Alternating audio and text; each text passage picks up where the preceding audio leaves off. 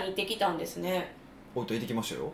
珍しくないですか？いつも九州行くやったらはい。福岡泊まりで食べ物メインで行くじゃないですか。あ今回そう大分で、あのーまあ、お友達が、まあ、セミナーというかまあ合宿をすると。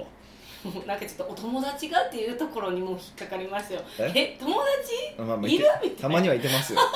でまあそのちょっとね、えー、とゲスト講師でお呼ばれしたんで行こうっていう話で行ってみたんですけど。だから、まあ、え？大分に来てって言って、い、いよって感じなんですか？え大分って思わなかったんですか？うーんなんかノリで「あいいっすよ」って言っちゃったんで。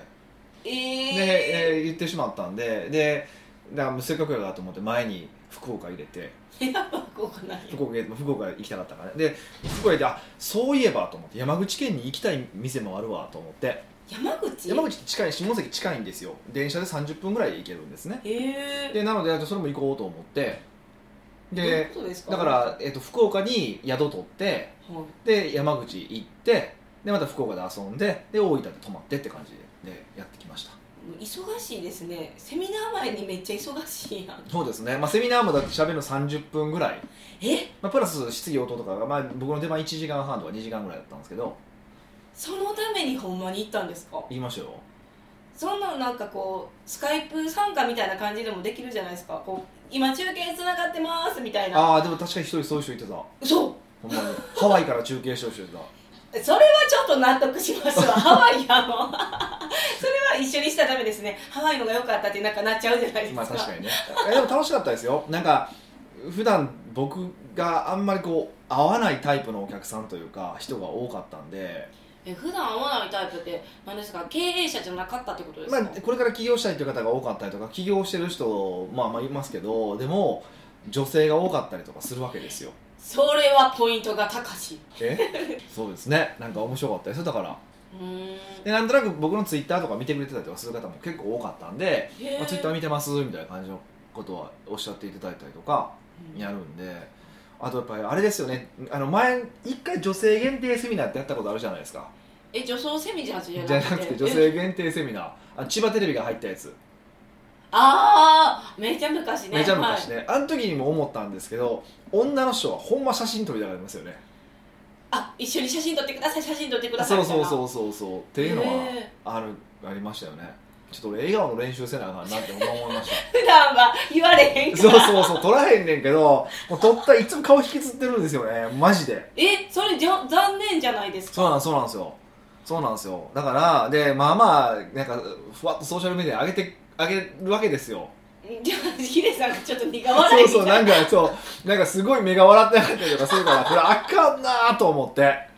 そうですね。それで知るとえこの人なんかこんな顔なんかって思ってなるるじゃなじゃないいですか。かで昔言ってたのが、あのーロンドン論文ね？論文の淳さんいてるじゃないですか。がなんかその笑顔の練習をしたことがあったって話をしたんですよ。へえやっぱそれを聞いてやっぱりせなあかんなーって思ってたんです当時。でやっぱこれからやっぱ僕ももっとね女性に受けていきたいじゃないですか。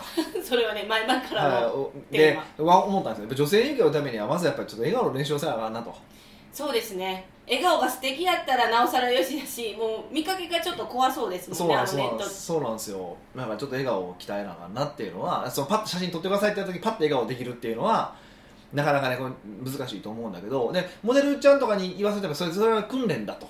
えらしいのでちょっと練習せなあかんなっていうのは思いましたうん。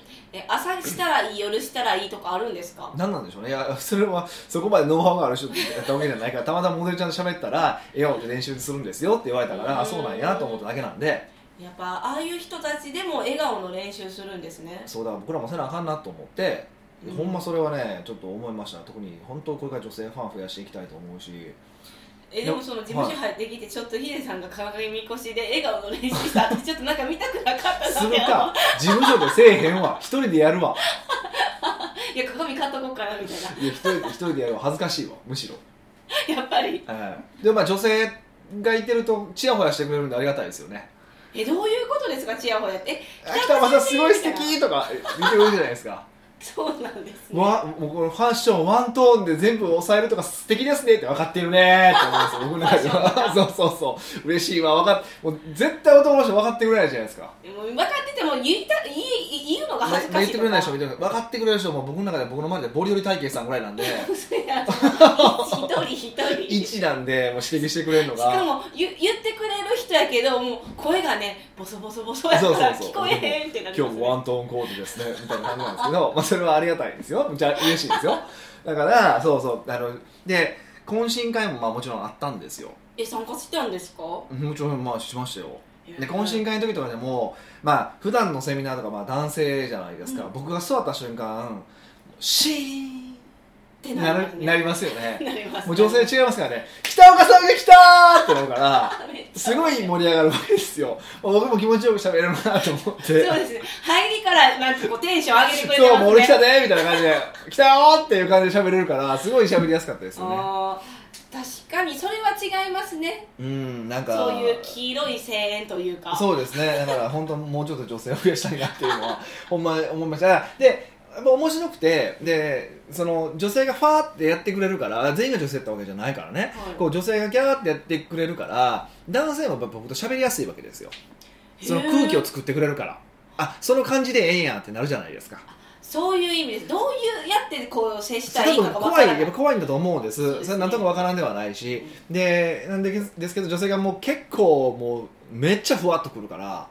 ふわっとグイグイくるそうそうふわっとグイグイグイグイくるからあ男性がもうあええんやみたいな感じで結構グイグイくるようになるからやっぱり女性の力ってすごい大事だなって改めて思ったんですよね。へえうん。そう起業家系のセミナーって男性が多いイメージなんですけどそこは女性もいっぱいいたんですね。だからそれこそ女性の起業支援とかしてる方もいらっしゃったりとかしてでその方の、えっと、 Voicy っていうのがあってね Voicy あのポッドキャストみたいな感じなんですよ。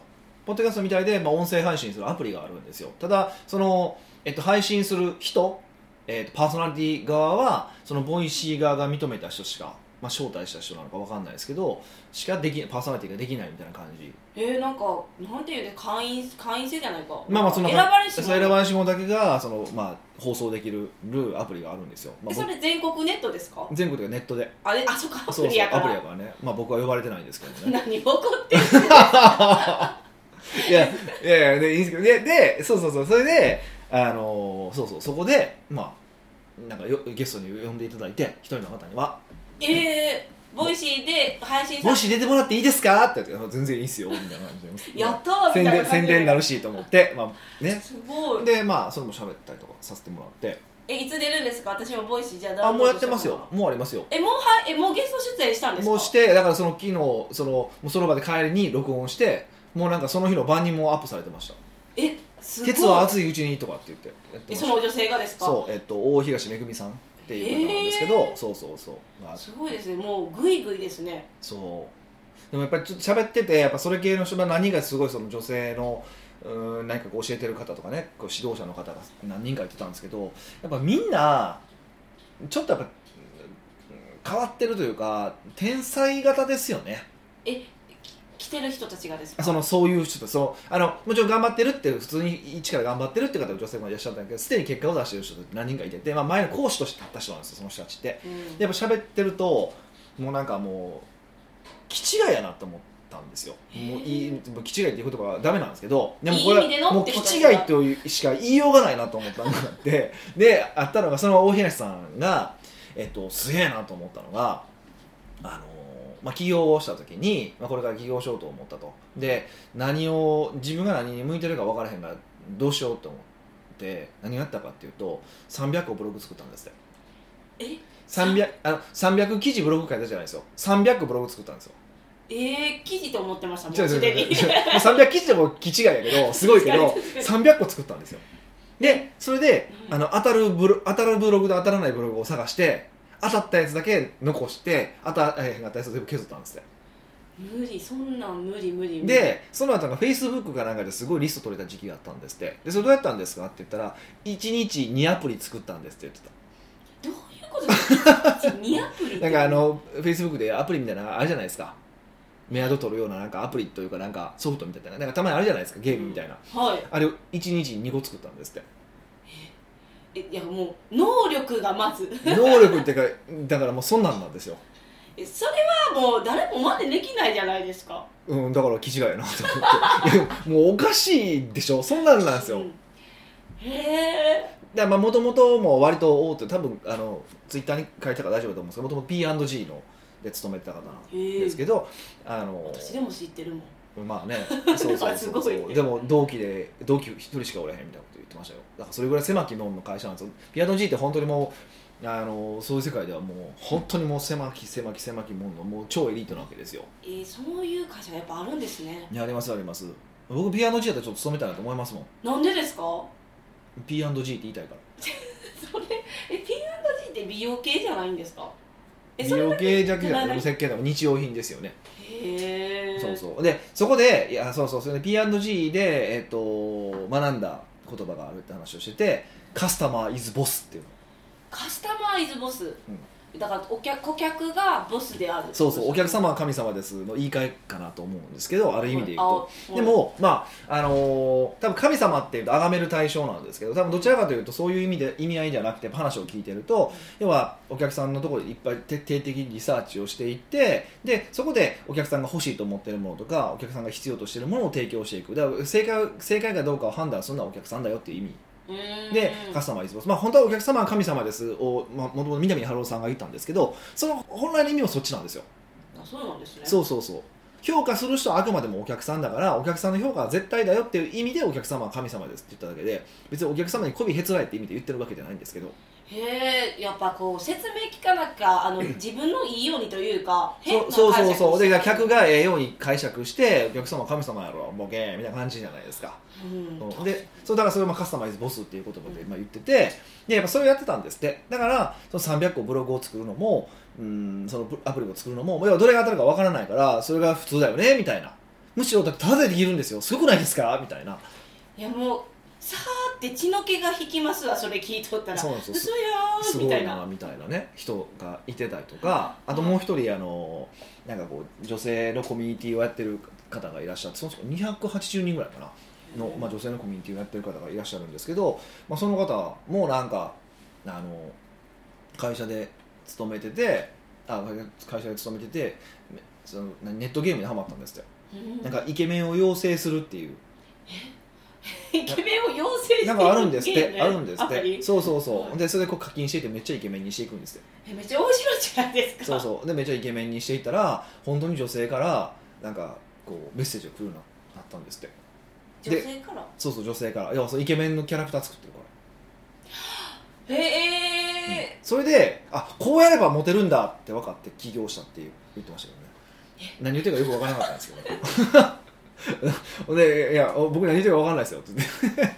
言ったんですね。言いましたけどね。っていう感じのなんかもう面白いなと思って、本当に面白いですね。うん、なんかなんとなくこう天然でやってる感じの2人だ。もう特にその2人はなんか飛び抜けてちょっと頭おかしかったんで。えそういう話を聞くの好きじゃないですか。一般の人もそうだし事例って言うんですか、成功事例、はいはいはい。でもなんかちょっと思ったんがそのではヒデさんがよく言うその武勇伝に近しい方法じゃないですか、はいはいはいはい。はでもそれを聞いてる中でどうやってなんて言うんですか？自分の糧にしたらいいんですか？い、まあ、まあでもどこに真理があるかって話じゃないですか、まあ、それって。あとはえー、どういうこと？例えばその300個を作れ作ったらうまくいくとはあいうまくいくんだけどうんでも300個は作れないけどでも大量行動をするとか、えっと、それこそお客さんに判断をしてもらう自分のその感覚じゃなくてお客さんに判断してもらうっていう意味でいくと全部使える話じゃないですか、うん確かに、で別にネットゲームしたからといってあのビビジネスできるわけじゃないんだけどもそこが何を学ぶのかって本人次第だと思うしああそれを自分で聞いて体系立てなきゃいけないってまあ、最終的にはそういう話になる。だだでもどっちにしても2人ともそうなんですけどだからそのネットゲームの彼女もあの途中ネットゲームにはまりすぎて会社辞めてますから それぐらいやっぱりこうグッてやる。没頭するってそうそう没頭するんですよね。っていうのはあるよねって話をしてて。いやもうアプリにはまりすぎて会社辞めるってやばくない？めっちゃおもろいですね、まあ、旦那さんいてるからできる話なんでしょうけど 多分ねちょっとその辺を細かくちょっと聞いてないから僕もうん。どういう経緯なのかもちょっと全然聞けてないんですけど今度またそこそこのあのコミュニティの僕ゲストで呼ばれてるんでえそうまた行ってこようと思うんですけど。ゲスト出演多い1年になるんですか、ね、そうなんですよ。だから女性がいたら多い。ちょっと面白いそこも面白そうやなと思ってるんですけど。へえ、ゲスト出演してくださいよって言ったら結構あいいよって感じなんですか？うーん。いや全然僕もあの呼んでもらったら全然い行きますよ。あのある程度人数がいる場所であればね。なんか3人しかいないんですよ。来てくださいって言われて俺その行くかって話だけど。はい。まあまだ人数なので。そうそうそう。あのまあまだ人数だったら僕も行かせてもらったらまあいろんなね僕もメリットはあるあるので僕は僕のこと知ってもらいたいと思うし、ね、またそそこから、ね、なんかまた学びたいと思ってくれる人も現れるかもしれないからだからある程度人数がいれば全然僕はゲストで呼び呼ば呼んでもらったら、まあ、別に顎足代ぐらいいただければ、あこうしてへうーん。えじゃあこのリスナーさんの中でもねなんかこういうゲスト出演してくださいよってもしね思ってらっしゃる方がいたらこうお問い合わせフォームからね送ってきていただけそうですね。特にに女性からは優遇しますので。いもうすごい。女性であることがもう武器じゃないですか。やそれはそうですよ。僕は超差別しますからね。え？え？そんなこと言っていいんですか？それはしますよ。当然しますよ。僕はあの素敵だなと思う話があってね。イタリアの首相の話なんですけど。首相はい。僕それ聞いた話だからちゃんと確かめてないから本当知らないんですけどそのイタリアの首相が挨拶するときにイタリアの国民の皆さんこんにちは。そしてイタリアの女性の皆さんこんにちはって挨拶するんですよ。へでえっていう首相がいてたからそうらしいです。素敵じゃないですかえー、分からへん共感ポイントが分からなかったですよ。イタリア国民の皆さんこんにちはでも一応全員女性も含めてそこんにちはなのに、うん。もう一回女性にこんにちはって言うんですよ。うで私だからなんでもうなんでもう一回言うんってむっちゃかっこよくないですか？もうこんだけ俺は女性ひいきするよと。ああその一言で？そうじゃないですか。すごい素敵じゃないですか 私なんでももう一回言うねんって思ったから。あマジですか？僕は僕はそういう人を素敵だなってすごい思うんで、なるほど。はじゃあもうぜひ女性の皆様どしどし送ってい、きそうですね。もう黄色い声援を送っていただければと思いますよ。北岡秀樹の奥越えポッドキャスト。奥越えポッドキャストは仕事だけじゃない。人生を味わい尽くしたい社長を応援します。改めまして北岡です。ピカです。はい今週のご質問は？今週はニックネームネゴシエーター J さんからのご質問です。なるほど。池岡さん美香さんいつも参考になるお話をありがとうございます。こちらこそありがとうございます、今日お聞きしたいのは、お金のブロックの外し方についてです。なるほど。私もコンサルをするのですがクライアントの提供価値に対する料金が低すぎると感じることが多く値上げを提案します。はいただお金をもらうことに罪悪感があり値上げなどに抵抗されることがあります。なるほど。私の方でもできる限り値上げの正当性や提供しているサービスの価値が高いことまたはお金をもらうことは奪うことではないということ。かっここれは北岡さんのものを参考にしていますを伝えてますがなかなか難しいです。うん。最近はお金のブロックという言葉が流行っていて潜在意識の書き換えやスピリチュアルな観点で解決みたいなものも見れますがクライアントの抵抗を見ると潜在意識に問題があってそれは理屈や説得ではどうにもならないかもと思ってしまっています。うん無理やり行動させても実際にクライアントがお客さんに金額を提示するときに弱々しい雰囲気が隠せないようです。うん。北岡さんはクライアントがお金のブロックを持っていた場合どのように対処しますか？なるほどね。お金のブロック系というかお金に、ね、関する質問多くないですか、まあ多いっすよね。うん。あのーやっぱり大変うんそこのブロックってみんな大きいしみんなあるしねうん、僕もあるし。あるんですか？いやありますよ。でそれはそれぞれのなそれは何が言いたいのかっていうとやっぱみんなそれぞれの中のそれぞれの限界点であるわけ。それぞれの中のそれぞれの限界点。点。だから100万円取れる人もいれば500万円取れる人もいてるけど僕は多分例えば1000万とか3000万取れないわけですよ。うん、でも、うん。あブロック。そうそれまあある意味ブロックじゃないですか。でもこの間、えっと、ある方がそれこそその大分のセミナーで喋ってた人なんかは一人1000万取るって言ってました。え？個人から。ちょっとでちょっとあ私もこれはお金のブロック。ブロックですよね。外してーって思いいますすごいなって思う思ったんですよ、はい。1000万って、まあ、ただまあ僕はいろいろ考えたけどそれはで、ねまあ、いやすごいなと思って。俺も1000万のコンサルしようかなとか思ったんですけど、うん。まあことそのいまあ、中小企業とかに対してその金額設定はやっぱ俺ちょっと違うなって、まあ、僕の美学でねうん。違うなと思う。それだそれをブロックだって言われてしまえばそのそれまでなんですけどちょっと違うなと思ったんで、まあ、いやろうとも思わなかったんですけどでも、うんそうただやるってなった時としても、まあ、できるかなって思ったらちょっとできへんかもなと思思いながらちょっとその話を聞いてたんですよ、うん。うん、だから、あのーまあ、絶対ブロックはみんなあるっていうのはまず大前提。うんなんですよね。でだじゃあどうすればいいのかっていうことなんですけどもうこれはあの徐々に広げていくしかない、徐々に広げる。うんうんうん、ももっと言うとちょっとでもいいから値上げをしてひ広がる感じですかね。広がる。ちょっとでもね例例えばじゃあ今まで50万円しか取れなかったとするじゃないですか。はい、取れなかったとしたしてでも70万円で商品が売れるじゃないですか。あ70万円大丈夫なんだ。うんってなるでしょ？はい。でなったら70万円がまあある意味ブロックじゃないですか。次はじゃあ、えっと、90万円で売ってみて90万円で売れたらあ90万円大丈夫なんだ。みたいな感じにして徐々に徐々に、えっと、広げていく必要っていうのが、まあ、あるかな。っていうのがこれ多分一番簡単な処方箋だと思うんですね、うん、小さい階段にしていくそうそうそう。だ徐々に一気にバンって上げた方がいいのは間違いないんですけどあのバンって上げるとやっぱ抵抗も強いからなかなか難しいんですよ。まあこうネゴジエーター J さんが言ってるみたいに弱々しくなるんでしょうね提案する時も、うんなんかこうんこうんなんか怖くなったりとかもあるから。うんだからまあ1個しか商品がないんだったらこう1万円ずつ上げていくとか。ちょちょっとこうあんまり大丈夫かな大丈夫かな大丈夫かなっていう感じぐらいであんまりこうこれぐらいは大丈夫かなっていうぐらいで上げていくっていうのも一つの方時間かけてね。うん。徐々に変化していったら変化することって気づかないじゃないですか、はい。あんまりっていう感じでバーンって変化するんじゃなくて徐々に変化してこうアハ体験みたいに変化させていくっていうのが一つの方法かなっていうのがあります、でもう一つはえっ、と松茸梅みたいにするのが僕は一番いいかなと思ってるんですよ。松茸梅。要は今の商品を松茸梅の一番下の梅にしちゃうわけです。うんうんで松と竹を別で用意するんですよ。はい。そうすると喋るとね竹とか松が売れるんですよ。へえほんまですか、うんちゃんとせ商品設計をするとね。であわ売れるやんってなったら竹売れるやんって分かったら次今竹になっているものを梅にしてまた松茸梅にするんですよ。うーん。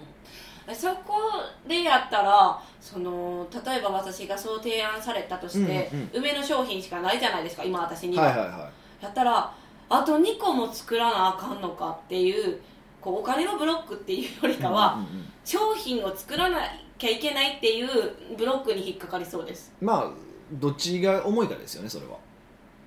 あお金のブロックの方が重いか商品を作る重いか？そうそうそうそう大変なのかっていうことですよね。うーん。お金が結構きつい人は多分そそれでなんとか頑張る方のも方法だと思うしまあ僕らみたいなビジネスだったら売ってからでいいので。売ってからいいって売ってから作るればいいじゃないですか僕らは。極端な話。えっと売る時点ではそういった商品があ物物じゃないから物がないからね。そうそう物そのものがない物から。も物がないから。もほとんどの場合今ある商品があって形,、まあ、形のある商品だったとしてもじゃあ松と竹作りますって言った時にほとんどの場合なんか別の商品そのものそのもの物ですね。物を用意するっていう多分何らかのサービスを用意することだとおが多いはずなんですよ。えっと、保証サービスとかアフターケアみたいなそう感じですか？そうそうそうっていうふうに考えた場合あのそれであればまあ後で準備してもいいわけでこういうことをしますだけ約束するだけじゃないですか。高いのを売る時って、はうん、で売れたらまあ準備するっていう形でいいわけで。いうん。それもあの初めての試みやからドキドキするというかなんか抵抗もありそうですよね。うん、だからそうなんですよ。でもどれやろうが新しい施策をやるってことは新しいことをやるってことだからね。そうですそうそうなんですけどね。そうだからもう手を変え品を変えやっていくっていうことしかなくて、うん。あー。じゃあその結構こうこれを作るってなるとこの場合はこうしてこの場合はこうしてってそうなんていうのリズメリズメっていうんですか？なんかこう計画を全部立てなきゃい嫌な人とかもいるじゃないですか、うんうんうんそういう人はこれはやりづらいんですかね？リズムで作っていけばいいですこれ作るこれ売るとかって決めればいいじゃないですか。こう商品作る、ま、あの売る前にってことですか？あそうそうそうそうそうでこれ聞いてる方もお金のブロックってある方多いと思うんで、まあ、そんなふうにやってみるの一つの手だと思う。これ一つ処方箋としてねうん。うんあるかなと思うんです。でもう一つあのーあるのが自分があんまり買ってないっていうのもありえるんですよね。買ってないって他の商品をってことですか？あそうそうそうそうそう。やっぱり100万円買ったことない人は100万円のうん商品を売るのってやっぱ難しいっていうのはああるんですよ。イメージがつかないから。はい。だから自分が購入する金額を上げていくっていうのも一つの手かなと思ってて。はあ自分も他他人他他他社の商品を買そう例えばじゃあ200万円300万円ぐらいの商品とかサービスを購入するじゃないですか、購入するとあ200万円300万円ってこんなぐらいのサービスなんだって実感としてできるじゃないですか。でその100万円のサービスを売ると売るとしますよね。その時にその200万円とか300万円のサービスをちょっと取り入れたりとかしたらすごい割安感のある商品がありますよね。わかります？イメージ。そうするとこの商品は割安だよねって思えるから自信持って100万円ですって言えるってのもありますよね。うんなるほど。自分も使ってからこそ得れるものがあるってことですそうか使うからこそどれこの金額に対してこれぐらいの価値を提供しないといけないって分かると思うし、うんうん。うん、そこで得た価値っていうのをもうちょっと安い金額でか提供すれば、ね、お得感あるじゃないですか。確かに。っていうのはやっぱありますよね、じゃあもう自分も使うお金を使おうってことですね。うん、ある程度使わないと多分無理だと思います。想像つかないものは売れないですからね、そう50万円までのものしか買ったことないし100万円のものを売ることはできないですからね。そうそう。やっぱりそれはやっぱりやらないといけないなっていうふうに思いますけどね。お金のブロックって持ってることは別に悪いことでもいいことでもないじゃないですか。うん。なのに何て言うんですかね。それをこうブロック外さなあかんのって思っちゃうんですよ。ああ例えば、うん。ヒデさんが誰かにコンサルしていてうん。あの値上げしましょうっていうか、うん。あの提案する時って、うん。なんでそうやって提案するんですか？だって本人はこれでいいって思ってこう商品とかを作ってるわけじゃないですか。うん、これでいいと勘違いしてですけど正しいか が、まあ、勘違いして作ってこれで大満足してるじゃないですか。なのになんで値上げを言われるんやろうか。ないやいやもともと満足してないですよそれで言ったら。ほとんどの場合ああ作ってる私が満足してないのに。納得しないことが多いっていうのが一つ。でもう一つはなんで僕のところに来るかっていうとより自由な時間が欲しいとかもっとお金が欲しいって来るわけじゃないですか。だけどそのためのルートとして今までこれぐらい値段で売ってたのを値段を1.5倍とかにした方が一番効率よくいけますよって話なんですよね。うん。だからいやもうそれだったら到達しなくていい。そんな値上げするぐらいなら到達しなくていいっていうぐらい気概があるなら別にそれはいいんですよそこで僕が言った時にいやそんなん僕は絶対値上げしたくないですと。はい。あの値上げするぐらいなら僕はこの数字この売り上げいかない方がぜよほどマシです。だったらいいんですよ。うん。でブロックってのはな何かってネガティブなイメージがついてるっていうのはまさにそういう話で行きたいそのある数字を行きたいって達成するためには値上げをしないしないといけないわけですよ。その時にあの値上げをしたいんだけどもできないのはブロックなんでそれは本人もしたいけどできないっていう意味でしょああそうか。根底には本当は思ってるんですね。そうそうそうそうそうそうそうそう。だからほんまにしたくないんだったらしたくないって言い切ればいいんですよ。こあのだし別にあの、まあ、自分のビジネスに自分のビジネスに上げる上げないだったら絶対俺は上げないっていうのも一つの考え方ですよ、うん。もうそれで多少忙しくなろうが多少俺が稼げな稼げないであろ稼げなくても全然安くていいっていうふうに腹をくくるのは手です。それ全然ダメじゃないんですよあくまでも僕はあの業績を上げるとか社長さんの働く時間を減らすっていうゴールがあるからそのゴールに向けて一番正しいのは増やすことですよってことを言ってる話なので、うん。うん。その値上げをする以外には方法ないんですか？もちろん数を売るっていうのも一つの方法だとは思うんですけど数を売るとサポートが増えたりとかしますからね、確かうん。に何なんでしょうねやっぱブロックってうんいやまあ何なんでしょうねって言われたらもうブロックとしか言いようがないですよね。いやでもそうですよね。こう自分の何かだみんな違って何かしら目的があるんですよね。お金を稼ぎたいとか自由の時間を得たいとか、うん。その方法論の中にそういうお金を上げるっていうことがあるんですよね、もちろんね。だから他の方法でいけるんだったらその他の方法でいいと思ってたとは思うし、うん。思うけど、まあ、ほとんど商売ビジネスをしてる場合だと単価その金額っていうのは、まあ、大体大体何か何らかしの何かしらのそのボトルネックになっていることが多いので。今のその理由はその理屈とか説得系の枠に入るんですか？うん潜在意識とこう分けられてるじゃないですか。ああまあまあ僕は潜在意識っていうものをまず信じてないから。潜在意識ってこう内なるものに潜んでる考え方自分でも気づいてないけどみたいな感じですよね。うん。っていうのは基本ないっていう前提で喋ってるので、あそうなんですね、ないって前提って言い方したらちょっとおかしいんですけど潜在意識って証明あることが証明できないわけでしょ自分がそうやって考えてるそうまあ、ないないことも証明できないんですけどうんうん、でもあるっていうことはもっと証明できないので今のところ現段階ではね。だから、えっとそれはあんまり使わない使ってはまあ僕はコンサルタントなので使ってはいけないなと思ってるって感じです。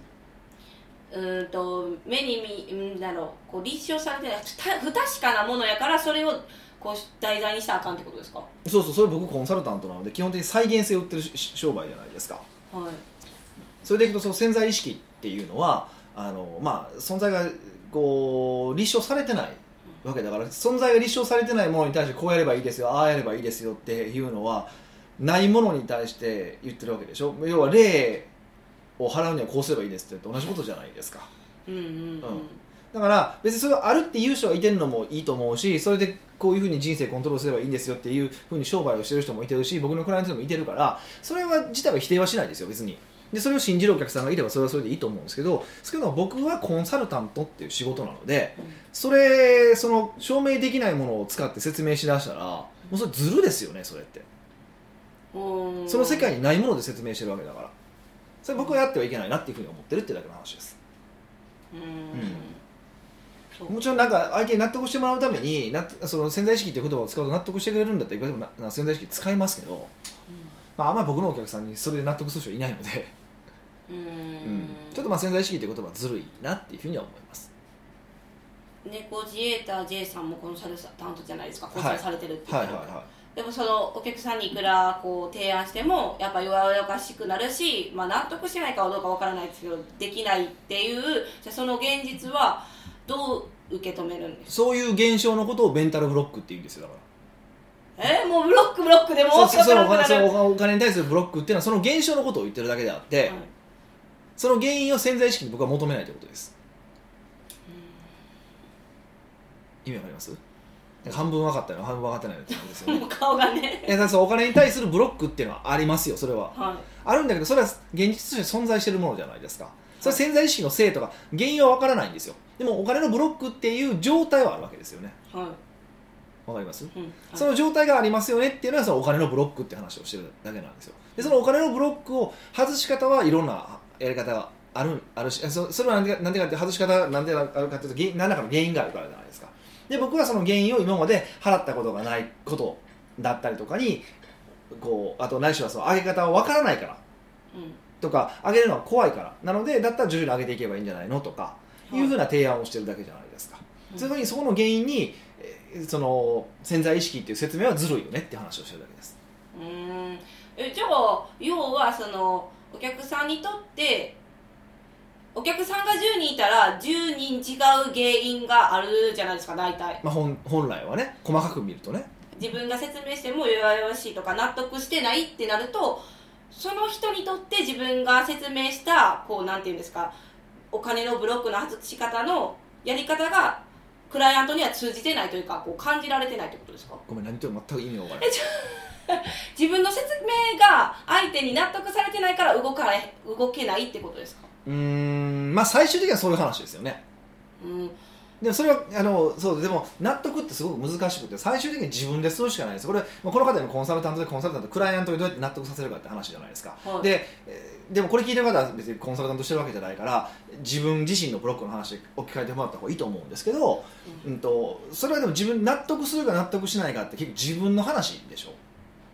自分。自分が納得するから納得するわけじゃないですか、はい。納得できるように話したとしても納得しないことはあるわけでしょはい。いくらでも僕は納得するようにミカにいつも喋ってるつもりやけど7割ぐらい納得しないんですよいつも。えだから納得するまで喋るだけじゃないですか。あそうですそうです。何しろ納得できるように行動してもらって納得無理やりのかこ行動によって納得させるという方法を使うわけじゃないですか。はい。だから自分を納得させるのもそうお金のブロックに対して自分もどうやったら納得するか考える必要があるし何しろこういう行動を取ることによって結果として納得ができるよってだけの話です、うん。うん。うん、もうそれ以上でもそれ以外でもないですよね、うんだから本当にお客クライアントにあのがを動かしたいって思うんだったらで私が思ったのがこういろんな方法があるじゃないですか。さっき言ってみたいに松竹梅作るとか、うん。付加価値を提供するとかをあいろいろさせたらいいんじゃないかなって思う。数を打つしかないですよね。そう。だから結論数を打てばいいんじゃないのって思ってたんですよ。まあ数を打つしかないです。数を打つしかないし徐々にやってもらうしかないしっていう話なので、まあなんかうんどんどん自何分みたいうにかこ明日明日こうなりますっていうのは無理ですよね。っていう話ですよねそれは要するに。大体納得っていうのは、うん。ある瞬間でパーンって納得するもんじゃないんですよほとんどの場合って。振り返ったら納得してることが多くないですか？特にそういうものってうーん。いや例えば例えばよその幼稚園で勉強したこととかあるじゃないでしょ？嘘ついたらあかんとか仲間裏切ったらあかんとかって、うん。その時ってあんま分からないわけじゃないですか、い。でも大人になって経験を積んできたらああのお母さんの言ってたこととか幼稚園の先生言ってたこと正しいなって今頃になって分かるわけじゃないですか。あーっていうのもありますよね。そうでしょ？だからそういうもんなんで、まあ、もちろんこれかなりかなり長いスパンの話だけどあのそういうお金のブロックとかに関してもそういうふうにして納得いくししていくしかないですよねだから言ってその目の前ですごいこの人分かってくれたっていうのはないからもう行動を繰り返して見てから軌道修正するしかないってことですよね、それしかありえないですよね、うん。まあこんな感じなんですけどねネゴシエーター J さん。何なんかすごいなんか答え今回の答えはキレが悪いなみたいな 感じの感じがするんですけど気のせいですか？気のせい？ないです。めっちゃひどいやつじゃないえですか、それがそういうふうに見えたんですよ。あそう多なんそういうふうに言ってるんやろなそういう意味合いなんやろなと思って。今。あ全然違いますよだから風打つしかないよ。なんかごめんなこれでみたいな。こうそ風打つ打つそれいしかやそれ謝るのはブロックやわ。だって事実やもんあそう。だからいつもヒデさんにこう答えを求めるってもうスパッとこうですってこう行動を示してくれるから明日からすぐ使えそうじゃないですか。でこれ明日から使える話使えるけどこうこうあのー何か結果が出るまで時間がかかるじゃないですか。うんまあそいっぱい数打つ手があるから。まあねそれはそうなんですけどねでも大体すぐに解決する話なんて大体かすみたいな話なんですよ。こういう話の方が本質が重要なんですよってことですよ。はい。はい奥越ポッドキャストではいろんなご質問をお待ちしております。質問を採用された方には素敵なプレゼントを差し上げておりますので質問フォームよりお問い合わせください。はい。というわけでまた来週お会いしましょう。